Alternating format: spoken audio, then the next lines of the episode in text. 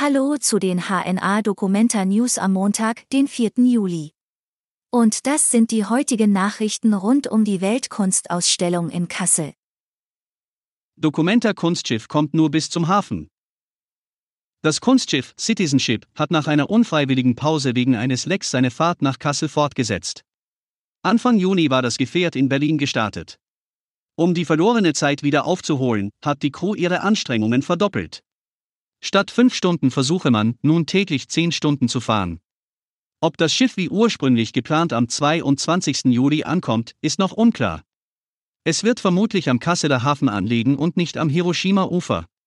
Der Grund ist, dass das Schiff die Kasseler Schleuse wohl nicht passieren kann. Kritik wegen Angriffe auf die Dokumenta. Der Palästinenser Ahmed Tubal kritisiert die Angriffe auf die Dokumenta. Man wolle den globalen Süden dämonisieren. Die deutsche Erinnerungskultur lasse keinen Blick von außen zu. Tubal lebt seit 36 Jahren in Kassel. Das ganze Interview findet ihr unter hna.de/dokumenta. Petition ruft zur Unterstützung der Dokumenta auf. Die deutsche und internationale Kunstszene macht sich für die Dokumenta stark.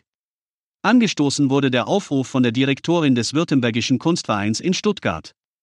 Die Petition bezeichnet den Abbau der Bannerinstallation von Taring Padi als unvermeidlich.